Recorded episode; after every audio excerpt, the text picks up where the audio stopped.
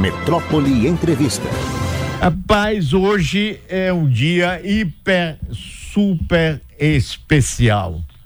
Nós vamos diretamente para Brasília conversar com o presidente da República do Brasil, Luiz Inácio Lula da Silva, querido amigo e uma grande figura Presidente Lula, Lula bom, bom, dia, dia que, bom, que bom te, ver. te, ver.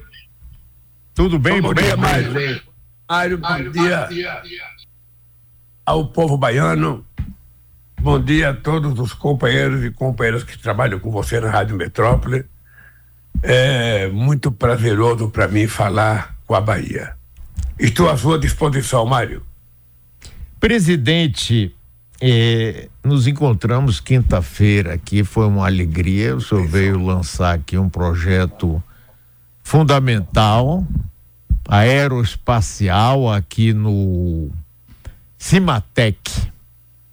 Um ano de governo. É, tinha gente que falava que com sua vitória, em seis meses, o Brasil viraria Argentina em 12 meses viraria Venezuela. Não foi isso que aconteceu. Nós vimos crescimento econômico, queda na inflação, aumento dos empregos com carteira e, mais do que tudo, e também complementando, um reaparecimento internacional de um Brasil digno, independente, que não baixa a cabeça, nem fica envergonhado ao falar com os grandes mandatários deste país. Então, presidente Lula, começando por aí, depois a gente vai ver as coisas que faltam que ainda precisam ser feitas, mas esse primeiro ano representou isso para o seu trabalho, a sua volta à presidência da República, Lula? Olha, Mário, primeiro, muito obrigado pela, pela pergunta e, e, e pela oportunidade de fazer essa entrevista. Ô, ô Mário, uh, quando nós chegamos na presidência no dia 1 de janeiro, uh, a gente tinha uma noção de como estava o Brasil, porque nós fizemos um extraordinário trabalho, coordenado pelo, pelo vice-presidente Alckmin, pelo Aloysio Mercadante, hoje presidente do BNDES, e pela própria presidente Iglesias, sobre a transição. E aí nós fizemos um estudo profundo de como é que estava a situação do Brasil. Muita coisa tinha deixado de existir, a começar pela cultura, ou seja, faltava dinheiro para muita coisa, não tinha sido aplicado dinheiro em quase coisas importantes. Aí nós resolvemos, então, tomar a decisão de reconstruir o país. E para reconstruir o país, a gente estava colocar o país de pé. E nesse primeiro ano, a gente já recuperou praticamente 80 políticas que existiam nesse país, sobretudo a de inclusão social, para que a gente pudesse colocar o povo mais necessitado na ordem do dia, tentando ajudá-los a se transformar em cidadão de primeira classe, tendo o direito de trabalhar e de comer. Ah, e nós conseguimos fazer isso. Nós ainda temos muito para fazer, porque nós apenas começamos a reconstruir o país eu digo que o ano de 2023, Mário, foi um ano que a gente arou a terra, que a gente, sabe, uh, uh, jogou adubo, que a gente jogou semente, que a gente cobriu a semente, e agora esse ano de 2024 é o ano que a gente quer colher. É o ano da colheita daquilo que a gente plantou em 2023 e eu estou na expectativa de colher mais desenvolvimento, de colher mais emprego, de colher melhor saúde, de colher sabe, mais educação, de mais investimento em cultura, mais investimento em tudo que pode significar melhoria do povo brasileiro. E é isso que vai acontecer. Os pessimistas que a vida inteira acreditaram que as coisas não iam dar certo no Brasil, estão muito sem ter o que falar. Primeiro, porque a economia cresceu mais do que eles esperavam Segundo, porque o emprego aconteceu mais do que eles esperavam. Terceiro, porque a massa salarial, que antes era reajustada abaixo da inflação, mais de 85% foi reajustada acima da inflação. A gente voltou a aumentar o salário mínimo de acordo com o crescimento do PIB e o crescimento da inflação. A gente resolveu desonerar as pessoas que ganhavam até R$ 2.640 com o reajuste do salário mínimo. As pessoas que ganham no mínimo parece que vão voltar a pagar imposto de renda, mas não vão, porque nós vamos fazer as mudanças agora para que quem ganha 10, 2 mil não pague imposto de renda. E você sabe que eu tenho um compromisso de chegar no final do meu mandato isentando todas as pessoas que ganham até 5 mil reais. É um compromisso de campanha, mas, sobretudo, é um compromisso de muita sinceridade. Nesse país, quem vive de dividendo não paga imposto de renda. E quem vive de salário paga imposto de renda. O Haddad sabe que nós temos que fazer esses ajustes eles são difíceis porque nós precisamos saber, na hora que a gente abre mão de um dinheiro, a gente tem que saber de onde vai pegar o dinheiro. E nós vamos fazer tudo que nós prometemos porque é bom para o Brasil, é bom para o povo brasileiro e é muito bom para o meu querido Nordeste. Por isso, Mário, eu, é, é um ano, um ano glorioso para mim. Eu, eu, te digo que 2023 foi um ano é, glorioso, porque nós pegamos esse país quebrado. Você não tem noção, só casa sabe, que estava para ser concluída e que não foram concluídas, são quase 887 mil casas. São praticamente 10 mil obras em escolas que não estavam, que estavam paralisadas. Creche, é quase 6 mil creches que estavam paralisadas. Ou seja, houve efetivamente um desmonte que a gente teve durante quatro anos um presidente que não se preocupava em fazer nada. Você que é jornalista pode perguntar em cada estado do Brasil se alguém sabe de alguma obra de infraestrutura que foi feita pelo governo passado. Eu, eu, eu tenho os dados agora mostrando que em quatro anos eles investiram 20 bilhões, sabe, em transporte. Nós só nesse ano de 2023 investimos 23 bilhões de reais em transporte. Ou seja, num ano nós fizemos mais do que eles em quatro. Na feita de tecnologia foi a mesma coisa. E isso vai acontecer porque nós sabemos trabalhar, tem uma extraordinária equipe e nós vamos tentar fazer com que o Brasil volte a ser uma das economias mais pujantes do mundo. Essa é uma coisa que nós estamos preparados para fazer. Outra coisa, Mário, foi recuperar a imagem internacional do Brasil. Uhum. O Brasil é um país grande, o Brasil é um país que foi respeitado, o Brasil tem relação com todo mundo, o Brasil não tem contencioso. Então, o Brasil precisa definitivamente estar bem com todo mundo. O Brasil quer estar bem com a China, quer estar bem com os Estados Unidos, quer estar bem com o Uruguai, com o Paraguai, quer estar bem com a Rússia, quer estar bem com a Ucrânia, quer estar bem com todo mundo. O Brasil não quer confusão. Nós não temos contencioso. E por, um lado, por outro lado, como entrou agora a questão da, da transição energética, da transição climática, da chamada energia verde, ninguém no mundo tem condições de competir com o Brasil, Mário. Ninguém. Ninguém tem condições de competir com o Brasil. E essa é uma, uma, essa é uma oportunidade extraordinária para nós, não só para fazer os investimentos necessários que nós temos que fazer aqui dentro, em parceria governo, empresários, mas também de atrair investidores estrangeiros para fazer os investimentos aqui. Quem quiser, quem quiser descarbonizar a sua economia, o Brasil é um espaço extraordinário para que as pessoas venham produzir aqui os seus produtos com energia totalmente limpa, totalmente renovável. E isso é uma coisa importante, porque nós vamos investir muito dinheiro e vamos tentar investir muito na construção de parceria para que o Brasil possa se transformar definitivamente num país ecologicamente correto, energeticamente correto, num país que vai chegar à descarbonização zero vou tentar do nosso compromisso e nós vamos tentar cumprir. Cada coisa que nós falamos durante a campanha, eu vou tentar cumprir para que a gente possa recuperar a credibilidade que a política perdeu nos últimos anos e tem perdido em outros países do mundo. Então, eu viajei bastante, agora quero viajar bastante para o Brasil e, e vou viajar todos os estados da Bahia, do, do, do Iapoque ao Chuí, porque eu quero reconstruir o Brasil, quero incentivar investimento no Brasil. Só para você ter ideia, eu tenho que visitar quatro indústrias automobilísticas que vão anunciar investimento acima de 5, 6 e 7 bilhões de reais Sabe, esse ano vão começar os investimentos. E eu quero provar para o povo brasileiro que é possível esse país crescer se tiver um governo que cria oportunidade, que abre oportunidade para as pessoas investir, e não um governo que só queira vender ativos. Ativos da Petrobras, privatizar a Eletrobras, ou seja, você desmonta o Estado brasileiro para arrecadar dinheiro para gastar em coisas que não têm muita utilidade. É isso que vai acontecer no Brasil, Mário.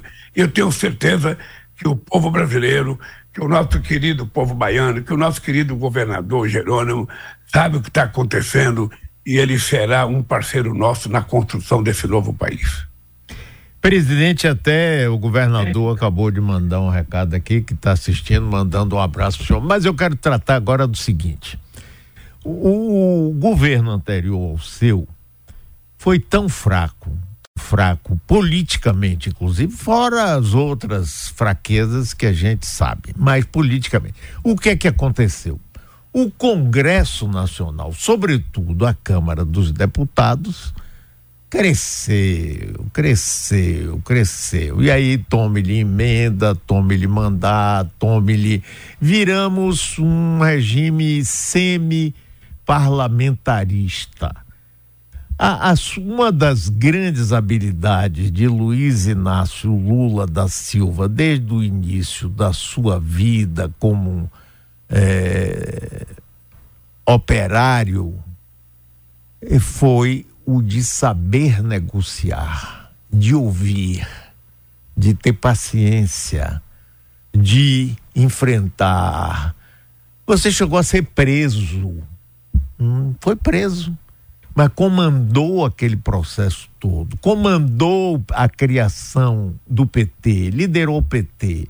Quando foi eleito presidente da República a primeira vez em 2002, que absurdo! Como é que nós vamos ter um presidente que não é advogado, não é engenheiro, não é médico, não fala cinco línguas? Fernando Collor falava dez línguas e deu no que deu. Mas essa sua capacidade de negociação, presidente, eu queria que agora é, falássemos sobre a sua relação com o Congresso Nacional, que é fundamental para implantar as suas propostas, e inclusive do veto que foi oposto agora a emendas apresentadas pelos congressistas. E aí, presidente, como é que é? Ô, ô, ô Mário, você, você conhece bem política e sabe de uma coisa.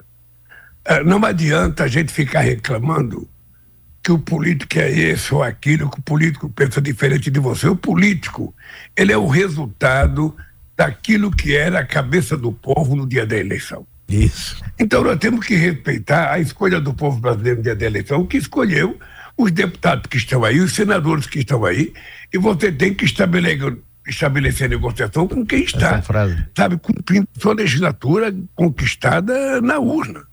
Esse é o processo democrático. Veja, e você tem que ligar a seguinte atenção: o Congresso tem 513 deputados, o PT só tem 70. O Congresso tem 81 senadores e o PT só tem 9. Então você percebe que aumenta a nossa necessidade de conversar com as pessoas quando eu mando um projeto de lei para o Congresso Nacional, eu não quero que os deputados aceitem com muita tranquilidade aquilo que eu mandei e aprove. Eu mando um projeto de lei na expectativa de que eles vão fazer emenda, que eles vão ser contra, que eles vão ser a favor, e que nessa discussão a gente encontre um caminho do meio e aprove uma coisa que seja plausível para o benefício do povo brasileiro. E tem sido assim. É importante lembrar que nós conseguimos aprovar a PEC da transição antes de eu tomar posse. É a primeira vez na história do Brasil que um presidente começa a governar antes de tomar posse. Porque o seu, não vou falar o nome dele, porque o ex-presidente era tão incompetente que ele não tinha deixado o dinheiro nem para cumprir o próprio, as próprias dívidas dele, os próprios compromissos dele. Então, o Congresso teve a compreensão, houve muita negociação, Aqui nós temos o trabalho muito conta do, do nosso líder Patilha, do nosso líder Guimarães, do nosso guerreiro Jacques Wagner, que é o líder no Senado, do nosso companheiro Fernando Haddad, do Rui Costa, que negociar, negociaram arduamente com o Congresso para a gente aprovar uma transição que deu condições de a gente trabalhar o ano de 2023. É importante lembrar que esse orçamento de agora é o primeiro orçamento que eu estou fazendo.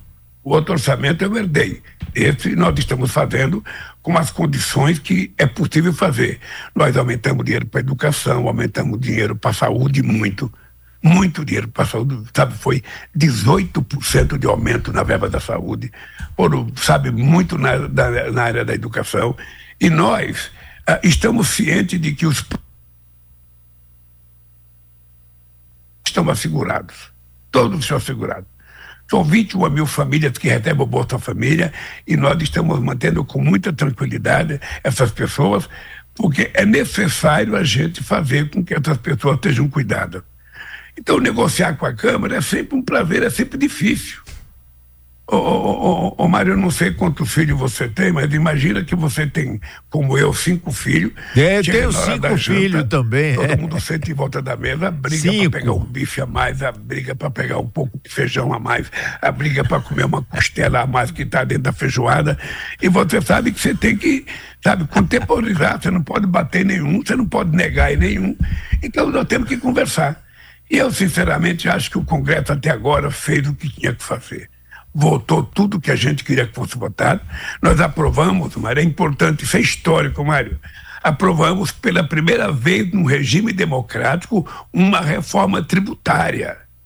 Isso não é uma coisa simples, Mário. Uma reforma tributária votada num Congresso majoritariamente sabe, de deputados que foram eleitos contra o governo, e as pessoas, depois que tomaram posse, votaram de acordo com aquilo que era necessário votar.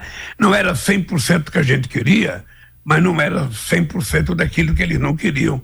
Foi a negociação do possível, daquilo que interessa ao povo brasileiro, e nós estamos criando aos poucos a ideia de implementação de que o rico vai entrar no imposto de renda e o pobre vai entrar no orçamento. Essa lógica que vai prevalecer, agora tem que fazer muita coisa ainda, porque tem que regulamentar. Então eu negocio com o Congresso sempre, Ontem eu tive que vetar o orçamento, vetei 5 bilhões e 600 milhões de reais, sabe? E tenho o maior prazer de juntar lideranças, conversar com a liderança, de explicar por que foi vetado. Na questão das emendas, é importante te lembrar, oh, oh, Mário, que o ex-presidente não tinha governança desse país. Eu vou repetir, ele não tinha governança desse país, Mário. Ele não tinha. Quem governava era o Congresso Nacional, quem indicava agência era o Senado, ou seja, ele não tinha. Ele não tinha sequer capacidade de discutir o orçamento.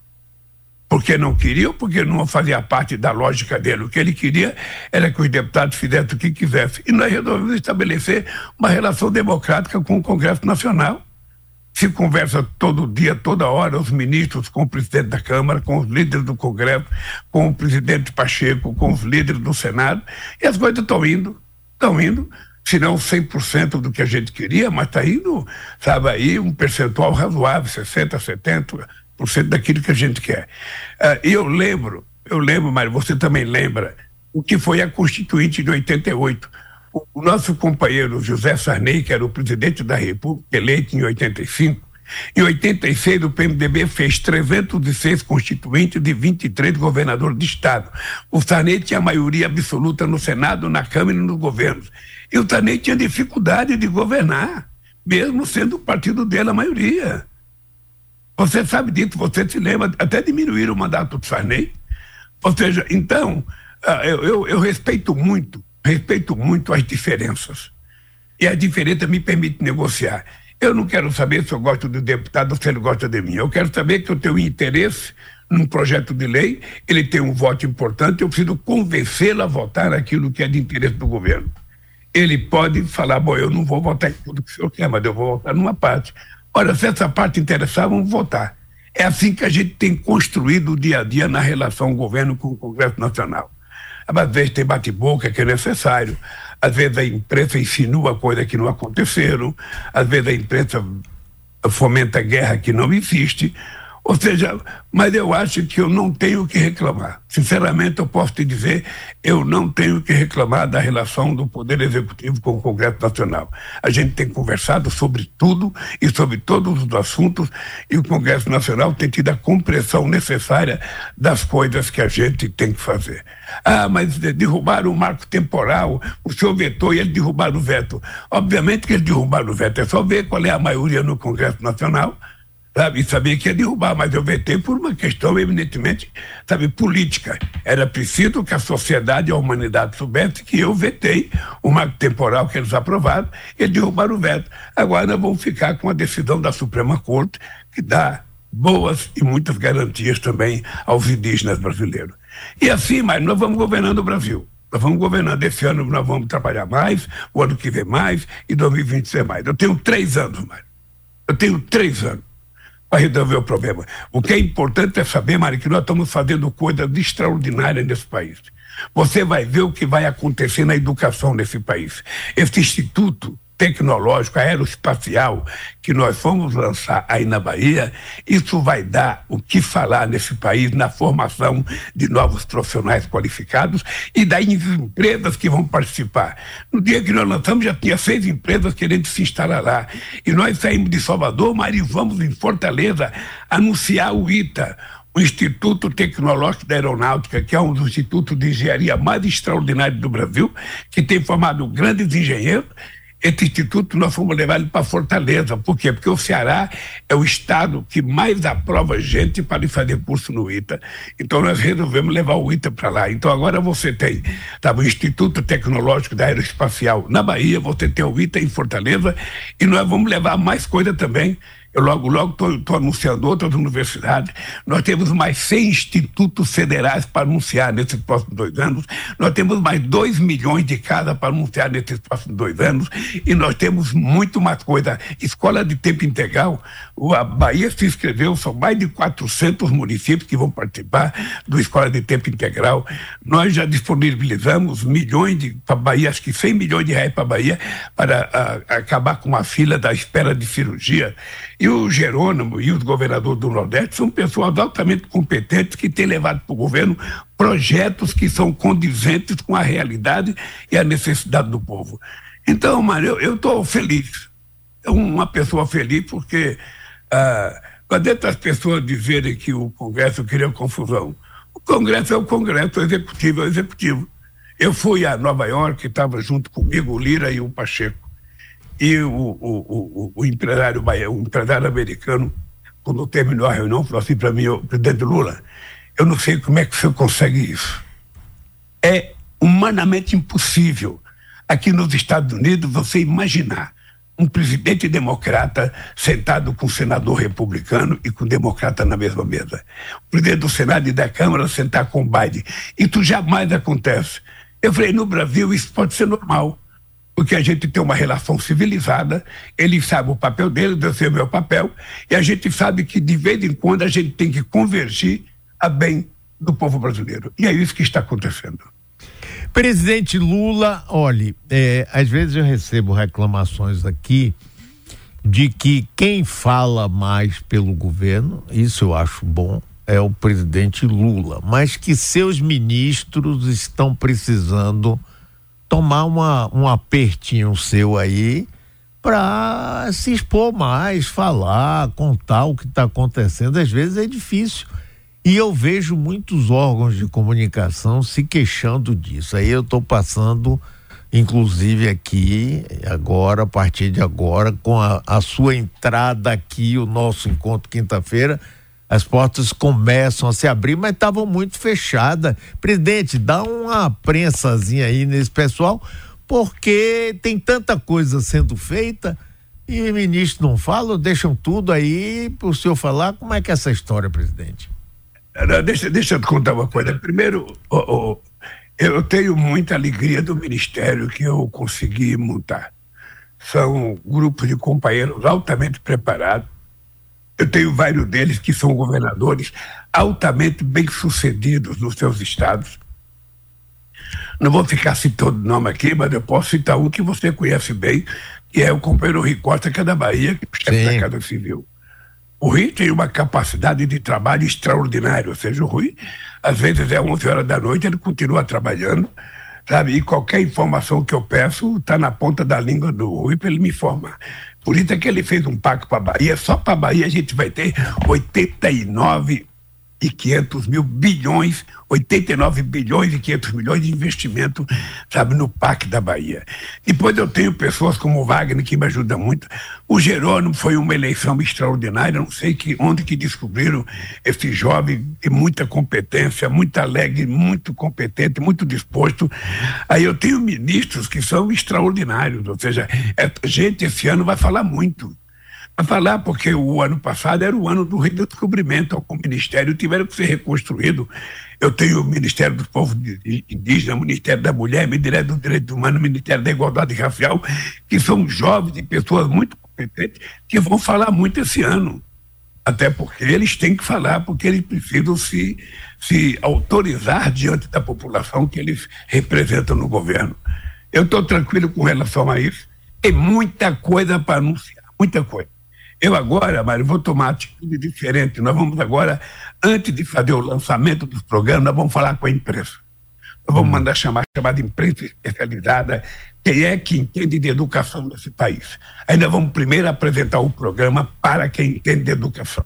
Aí depois nós vamos viajar ao Brasil lançando o programa. O mesmo vai valer para a saúde, o mesmo vai valer para o transporte, o mesmo vai valer para portos e aeroportos, o mesmo vai valer para a política indígena nesse país, o mesmo vai valer para a questão ambiental porque a questão ambiental tomou uma dimensão extraordinária agora com a COP30 ser realizada em Belém em 2025. Então, os ministros, você vai ver, o, o, o Mário, que os ministros vão falar e vão falar bem, porque são todos eles altamente preparados. Uma coisa que nós criamos essa semana, Mário, que anunciamos, é a, a, a Bolsa para os alunos do ensino médio. Você sabe que nós temos uma evasão escolar muito grande quando a criança termina o ensino fundamental e vai fazer o ensino médio. E ela desiste da escola porque ela não, não, não, não acredita, está desmotivada, tem problema dentro de casa que tem que trabalhar. Nós estamos criando uma bolsa. Essa bolsa, na verdade, é uma bolsa de 200 reais por mês. No total, nos três anos, a pessoa vai ter um acúmulo de 9 mil reais na bolsa ela pode tirar um pedacinho durante o mês, mas ela vai poder retirar todo o dinheiro, Mário, dessa pessoa se formar no ensino médio. Esse plano já foi anunciado, já tem dinheiro aprovado pelo Congresso Nacional e nós queremos que as pessoas que estão fazendo o ensino médio fiquem na escola, se formem, porque o Brasil precisa que as pessoas, antes, além de se formar, aprendam uma profissão, porque a profissão ajuda a dar dignidade nas pessoas. Presidente, é, vamos falar agora um pouquinho mais de política. Tem muita gente ou, ou, algumas pessoas que acham que na eleição de 2024 o senhor vai ficar de magistrado. É, mas eu não estou vendo isso. Por exemplo, em São Paulo eu vi articulação pessoal sua no sentido de trazer Marta Suplicy de volta ao PT e ser vice de bolos que não é do PT ou não era. Aqui na Bahia, o governador Jerônimo liderou 11 partidos e lançou a candidatura do vice-governador Geraldo Júnior, que é do MDB. Ah, o pessoal que ficou com Bolsonaro na eleição passada, ou que disse que tanto faz votar em Lula ou Bolsonaro, acha que a sua participação aqui, no caso na Bahia, vai ser zero, porque aqui tem é, ministros seus que são do União Brasil, tem pessoas que estão no Congresso, e aí o senhor vai ficar meio isento. Não foi o que eu vi no episódio de quinta-feira da sua visita, mas eu queria ouvir a sua palavra, que é o que importa. O que eu vejo não vale nada. Muito bem. Ô, Mário, uh, nós temos que estar, tá, nós temos que nos colocar uh, muito, mas muito com o pé na realidade. A, primeira coisa é que eu não posso, como presidente da República, fazer uma campanha como se eu fosse um cidadão comum. Eu tenho que levar em conta, se tiver dois candidatos, sabe, da base do governo disputando a eleição, eu tenho que dar um tratamento mais respeitoso. Eu não posso ser assintoso no apoio a um candidato nosso. Mas eu tenho um candidato em todas as capitais, eu tenho um candidato em todas as cidades. Sobretudo se for candidato do PT, se for candidato do partido aliado, que faz parte da base. Em alguma cidade, mas a gente vai ter candidato que não é do PT. E eu vou apoiar. Vai ter candidato que não é do PSD e eu vou apoiar. Olha, isso vai depender cidade por cidade. Agora, na capital de São Paulo é uma coisa muito especial, porque na capital de São Paulo é uma confrontação direta entre o ex-presidente e o, o, atual presidente. É entre eu e a figura. Tá? E a gente vai disputar as eleições. Eu fiquei muito feliz de uh, conseguir convencer a companheira Marta Suplicy, que é a prefeita que tem a melhor memória, sabe, com o povo de São Paulo, a serviço do companheiro Boulos e para isso ela precisava voltar, voltar ao poder. Eu chamei ela aqui, conversei, ela ficou muito feliz, entrou. E eu acho que a gente pode ganhar as eleições em São Paulo. Eu acho que pela primeira vez a gente pode ganhar as eleições com uma pessoa, de, sabe, como o, o Geraldo aí na Bahia. Porque eu acho que nós temos condições de ganhar as eleições em muitas capitais. Nós temos, temos que fazer aliança em vários estados e vamos fazer aliança. Ah, eu não vou, não vou me jogar uh, para criar conflito.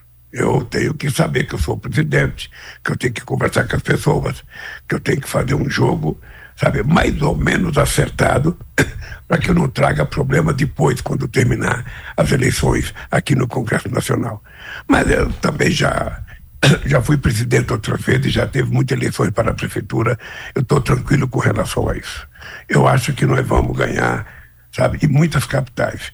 E depois a disputa, a disputa é entre, sabe, um governo que coloca o povo em primeiro lugar para tentar resolver os problemas dele e o governo da fake news, o governo do desastre, o governo que não acredita nas coisas normais que a humanidade tem que acreditar.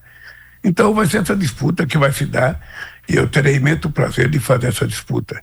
E por falar em disputa, era importante é o seguinte: quando eu falei das pessoas brasileiras, das pessoas baianas que estão no governo, eu tinha esquecido da minha querida, gloriosa companheira Margarete Menezes. Ah, sim. E é só nesse primeiro mandato da lei Paulo Gustavo, a Bahia recebeu 285,6 milhões de reais para investimento em cultura, que tinha totalmente acabado no tempo do governo passado e está voltando. A cultura voltou a funcionar, sabe, 100% em todos os estados brasileiros. Nós vamos fazer a conferência de educação este ano, de, de uma, uma, conferência de cultura este ano, aqui, talvez acho que no mês de maio, vamos fazer uma grande conferência para estabelecer a nova política de cultura para o Brasil. Cultura é conhecimento, cultura é emprego, cultura é consciência política e nós vamos fazer os investimentos necessários. E eu agradeço de coração a Bahia ter me cedido a Margarete Menezes. É, presidente, eu vou insistir um pouquinho em política, porque no último congresso aí do PT em Brasília, estavam é, Rui, acho que Rui não estava porque ele tinha um compromisso, o nascimento do filho dele, se não me engano. Mas estava Wagner e Jerônimo. E o senhor virou para Jerônimo, que é um excelente governador, uma grande figura humana, viu? Esse, esse, é, aliás, desde Wagner, Rui e, e Jerônimo, a Bahia tem sido presenteada por excelentes governadores do PT. Claro que o pessoal aqui sai dizendo que a rádio aqui é puxadinho do PT e que daqui a pouco o senhor vai mandar um bocado de pix para mim aqui por nossa entrevista. Sim, mas nessa reunião em Brasília, o senhor virou para Jerônimo e Wagner e disse: "Não é possível que vocês 17 anos no governo nunca tenham elegido um prefeito de Salvador do PT. O candidato agora é do MDB, mas escolhido e apoiado pelo PT. Essa provocação sua, como é que é? É para valer? Foi.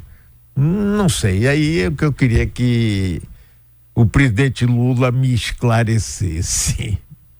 É, é para valer mesmo, sabe por quê? Porque aqui em São Paulo, em São Paulo a gente nunca ganhou o governo do Estado.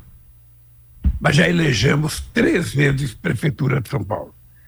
E eu falei, é uma contradição. Na Bahia, a gente elege o governador, ah, vai completar 20 anos de mandato, a gente não elege um prefeito. Eu acho que a gente tem obrigação de eleger um prefeito aí na Bahia apoiado. Um prefeito que combine com o governador, que possa fazer um jogo acertado com o governador. Eu penso que pode melhorar, inclusive, a gestão da prefeitura se isso acontecer. Mas, obviamente, que eu sempre estarei respeitando a decisão do povo uh, baiano. Ora, a Bahia é uma escola política. A Bahia é uma escola política. Eu, eu lembro, o, o, Mário, eu não queria que o Jacques Wagner deixasse a prefeitura, o, o ministério para Eu me lembro, eu me lembro disso. Em 2006. Pois ele falou para mim, eu vou ser eleito. Eu falei, ô Wagner, você não vai ser eleito, cara, você só tem 3% de voto. Você vai disputar com uma turma do ACM, você não vai ganhar. Pois ele saiu do ministério, foi para Bahia, ganhou no primeiro turno. Depois foi candidato reeleito no primeiro turno. Depois eu queria que ele indicasse uma outra pessoa candidata ao governador. Me lembro também. Me lembro. No primeiro turno. O Ricotta foi candidato no primeiro turno. Aí teve toda uma confusão que você acompanhou na Bahia.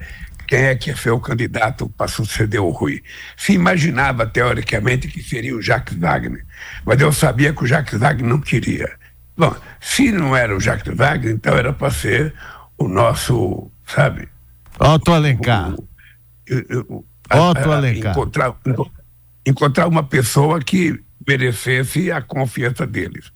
Aí se pensou no Otto. Aí hum. até trouxeram o Otto uma conversa comigo em São Paulo. E na conversa, veja, na conversa uma coisa interessante, eu estou contando isso em primeira mão. Na conversa, o Rui disse que o Otto tinha feito ser candidato, o Jacques Wagner, estava eu, o Rui e o Jacques Wagner, e o Otto não estava com a cara boa, estava com a cara triste. Sabe a cara de uma criança que o pai dá uma bronca e manda ele ser e ele vai ser? Aí eu senti que o Otto não queria. Senti que o Otto não queria. Quando terminou a reunião, foi todo mundo embora, eu liguei para o Otto. Eu falei, Otto, deixa eu dizer uma coisa, meu amigo. Eu vi que você não estava gostando desse negócio de ser candidato a governador. Você não é obrigado a ser governador. Se você não quer, não seja. Não seja, diga que não é e não vamos ter que arrumar outro. E o Otto disse que não queria, e aí eu fiquei preocupado, eu fiquei preocupado, quem é que vai ser agora? Aí ele se apresenta o Jerônimo. Eu fiquei pensando, será que esse menino vai dar conta do recado? Será que esse menino vai? Quando o Jerônimo foi, quase ganha no primeiro turno, quase ganha, não ganhou por pouquíssimo, o adversário dele certamente ter deve ter tomado muita cerveja, muita champanhe, muito uísque quando nós indicamos ele, porque ele falou: agora vai ser baba. O Jerônimo não tem nada na pesquisa, eu tenho 67, eu vou ganhar as eleições. O que aconteceu? Jerônimo virou governador da Bahia e eu acho que vai ser um extraordinário governador. Não só pela sua simpatia, pela competência de trabalhar, pela mulher extraordinária que ele tem que eu acho que ajuda muito ele, porque ela é muito competente também, e pelo apoio indireto do Wagner, do Rui, do Otto e de tantas outras pessoas na Bahia. Então, eu acho que a, a eleição para prefeito é muito importante e nós queremos fazer o maior número de prefeitos, o maior número de vereadores, porque muitas vezes a gente não está elegendo vereador porque a gente não lança a pessoa certa na hora certa. É preciso que o PT leve muito em conta a importância de eleger vereador. Um vereador numa cidade faz a diferença do partido naquela cidade. Então, a gente precisa parar de menosprezar a eleição de vereador e priorizar em muitas cidades a eleição de vereadores. E aí na Bahia, nós queremos fazer vereador e o prefeito. Queremos fazer em Feira Santana, queremos fazer em Vitória da Conquista e tantas outras cidades grandes da Bahia. Presidente, olha, sabe de uma coisa? Quando eu participei dessa solenidade na quinta-feira passada, eu fiquei impressionado com a sua vitalidade. Nós temos, eu sou um pouquinho mais velho que você, nós temos mais ou menos a mesma idade. Eu vi ali uma solenidade de mais de três horas e o presidente Lula ali na dele conversava às vezes com Jerônimo, prestava atenção, participava, levanta, faz um discurso fantástico, fala, fala andando, vai para lá, vem para cá. sai e vamos para um almoço. No almoço conversa com todo mundo, com alegria, com bom humor. Sai e vai viajar pelo Nordeste, Recife, Fortaleza. Eu digo, diabo, onde é que este homem consegue essa energia toda? Fale agora do homem Luiz Inácio Lula da Silva.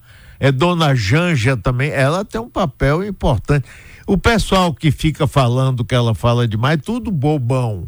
Tudo bobão. Porque mulher tem que participar mesmo, e participa, eu acho ótimo. Mas como é que o presidente Lula, ah, o não, o presidente não, o, o cidadão Lula consegue essa energia toda, porque eu tô com a inveja danada. Inveja boa, mas é inveja. Diga aí. Ô, ô Mário, a, a, primeira coisa é que eu gosto da vida. A vida é o maior dom de Deus. Então, eu gosto da vida. Eu não quero enfrentar a velhice. Eu quero que a minha velhice seja saudável. Eu quero que os anos não pesem nas minhas costas para que eu deixe de fazer as coisas que eu gosto de fazer. Então eu sou uma pessoa que me cuido, eu sou uma pessoa que ginástica, eu levanto todo santo dia, seis horas da manhã, eu faço esteira, eu faço alongamento, sabe? Porque é necessário, eu não quero ficar uma pessoa prostrada, uma pessoa, sabe? Não, eu quero ter vitalidade, eu quero ter vitalidade, eu quero ah, eu quero falar, eu quero correr, eu quero Sabe, enquanto eu tiver força para isso, eu vou fazer. É uma, uma luta diária. Eu não quero achar, ah, eu estou com 78 anos, eu estou cansado. Não, não estou cansado de coisa nenhuma. Eu, se for, posso te dizer aqui de coração, eu saio para viajar ao Brasil, a minha equipe jovem, de jornalista de 30 anos, de 40 anos, não aguenta o baque. Eu não tenho problema com comida, se eu não almoçar, não tem nenhum problema. Eu não, se, se não tiver janta, não tem nenhum problema. Se tiver assunto para eu discutir, eu estou acordado e por disposição. Agora, quando eu deito, eu durmo minhas quatro horas, cinco horas, eu também não durmo muito, não. E acordo com muita vitalidade. Sabe o que acontece, Mário? Eu, eu aprendi desde muito cedo, eu quando era presidente do sindicato, eu, às vezes, eu mesmo rodava o boletim de noite, eu cortava o papel, eu fazia os pacotes de boletim, levantava quatro horas da manhã para ir na porta de fábrica distribuir. Eu não ficava esperando as pessoas fazerem para mim. E assim é a minha vida. Sabe, eu converso muito com meus ministros, eu cobro deles, eu peço para eles, sabe, eles podem falar o que eles quiserem, não tem nenhum problema, não tem um veto para ministro falar. Mas eu gosto de fazer as coisas, eu gosto de estar presente, eu gosto de abraçar o povo, eu gosto de cumprimentar, e eu gosto de mostrar o que está acontecendo no Brasil. Eu gosto, sinceramente, eu estou vivendo com 78 anos, de, 78 anos de idade, um momento muito especial da minha vida.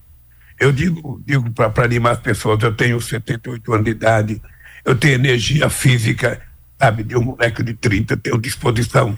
Tem muita gente que não aguenta andar de esteira como eu ando. Tem muita gente que não consegue fazer o exercício que eu faço. Porque eu faço, não só porque eu gosto, mas porque é necessário fazer.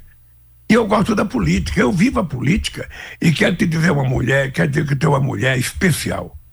A Janja, a Janja, ela é uma espécie de meu farol. Sabe aquele farol que guia assim, ou seja, quando tem coisa errada, ela me chama atenção. Quando tem alguma coisa no jornal errada, ela me chama atenção. Quando tem alguma coisa na rede, ela me chama atenção. Às vezes ela fala coisa para mim que a minha assessoria não fala, e ela fala, sabe? E isso me ajuda, obviamente que me ajuda. Sabe, você discutir em casa o que, é que você pode fazer, o que, é que você pode melhorar. Sabe, se você está feio, se você está mais bonito. Ela levanta de manhã, ela está preocupada com a camisa que eu uso, está preocupada com o meu rosto, está preocupada com o meu cabelo. Ou seja, é muito bom e depois ela é preocupada com a política ela, ela vive a política também 24 horas por dia. Ela é muito interessada nessa questão, sabe, social, sobretudo no que diz respeito à questão ambiental, da sustentabilidade. Ela é muito preocupada com a questão das mulheres, sabe? me cobra, você não tem noção como me cobra quando o Stuquia tira uma fotografia minha, só tem homem. Quando ela vê a foto, ela fica horrorizada se não tinha mulher para colocar na foto. Por que, que só homem, só homem, só homem? E às vezes a maioria é homem mesmo. Fazer o quê? Sabe? Eu lembro em 74, eu fui fazer o primeiro congresso da trabalhadora metalúrgica, minto, dia 1 de janeiro de 1978.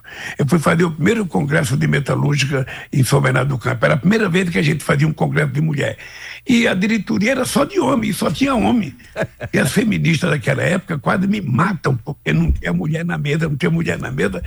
E agora não é mais uma questão de feminista, é uma questão que as mulheres conquistaram empoderamento e elas querem falar, elas querem participar, elas querem ser o sujeito da história, elas não querem mais ser coadjuvante. Então a Janja me ajuda muito nisso. Eu sou muito, muito, muito grato ao comportamento dela com relação a mim. A gente discute todo e qualquer assunto sem nenhuma frescura. Não é porque ela é minha mulher que ela tem que ficar quieta, não é ser minha mulher, que ela tem que falar, mas muito mais porque ela é militante política. Ela gosta de política, ela faz política, então ela tem que colocar o posicionamento dela. Quando a gente não está de acordo, a gente para de discutir, porque a gente também não quer brigar, porque tudo sempre termina em muita paz, muito carinho, muito amor.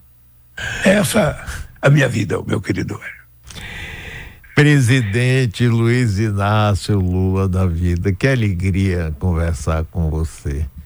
Que alegria lembrar do, do, das conversas que a gente tem há 40 anos, do respeito, a admiração por esse homem extraordinário que felizmente voltou à presidência da República. Muito obrigado, presidente Lula.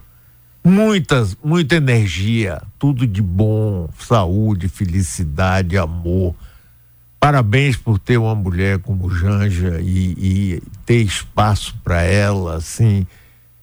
Parabéns por tudo.